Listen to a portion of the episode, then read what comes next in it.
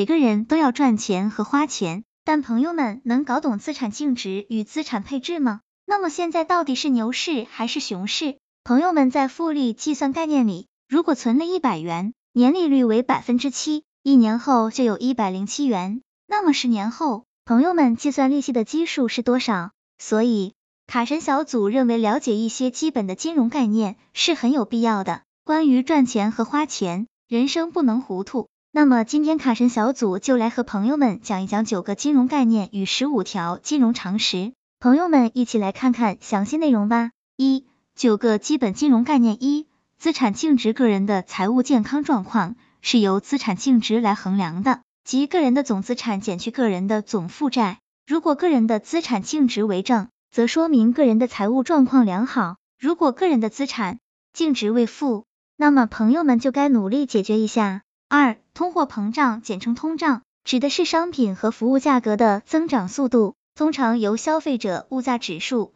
CPI 这一指标来衡量。通货膨胀越高，意味着物价上涨越快，朋友们用相同的钱能买到的东西就越少，反之亦然。所以，保证个人的收入增速不低于通胀就非常重要。如果朋友们的收入赶不上通胀的步伐，那么朋友们的购买力将会下降。大多数时候，我们所处的经济体都存在通胀，适度的通胀有益于经济发展。美国历史上的平均通胀率为百分之三。三、流动性，流动性衡量着个人的资产可以兑换成现金的能力。现金是流动性最高的资产，因为个人随时都可以使用它。房产和养老金账户等资产的流动性就很差，因为折现需要时间。所谓远水解不了近渴。在朋友们急用钱的时候，流动性就显得很重要。四、牛市，牛市是指市场在上涨，这是个好事。在牛市中，股票价格会上涨。牛市通常意味着经济整体状况良好，失业率不高。五、熊市，熊市和牛市相反，在熊市中，股价会下跌，经济出现下滑，失业率上升。这听起来很糟，事实上也确实如此。重要的是，朋友们要明白。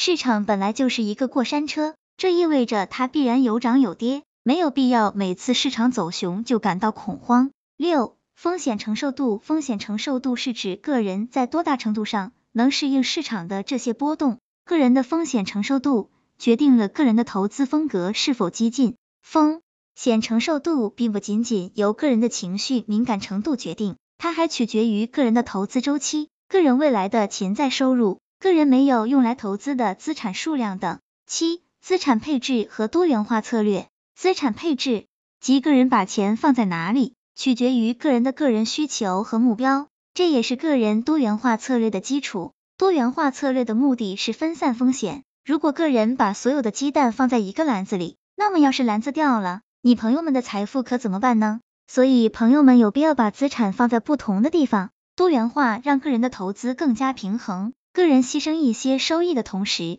也降低了另一些损失。卡神小组需要指出的是，简单的分散投资并不一定能分散风险。为了让多元化策略有效果，朋友们必须在投资类别上采取相应的策略。八、利息在不同的情境下，利息既可能助朋友们一臂之力，也可能和朋友们对着干。当朋友们存钱的时候，利息意味着朋友们的钱将会为自己生更多的钱。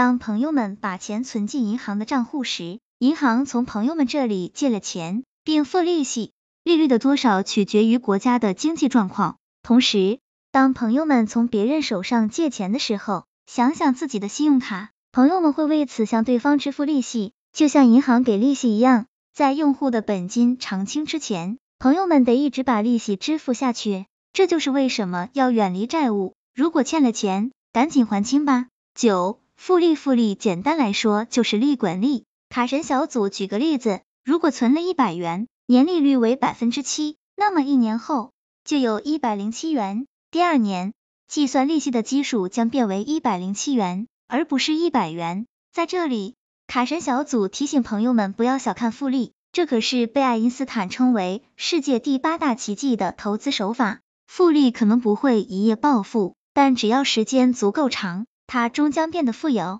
不管朋友们信不信，反正巴菲特是信了。关于这一点，股神巴菲特曾发表了著名的雪球理论，复利有点像从山上滚雪球，最开始时雪球很小，但是当往下滚的时间足够长，而且雪球粘的适当紧，最后雪球会很大很大。二不可不知的十五条金融常识：一天下没有免费的午餐，当然也没有免费的收入。二生活的必需品是便宜的。只有奢侈品是昂贵的。三，不要为了便宜而买不好的产品。四，如果价格太高，好产品也可能是坏交易。五，保险的目的是为了防止金融灾难，任何非金融的损失都不能通过保险得到补救。六，金融产品不过是写在纸上的协议而已。不管怎样，要读，一遍一遍地读，直到理解了它们。七，借钱的代价是利息与担忧。因此要确保所有的借款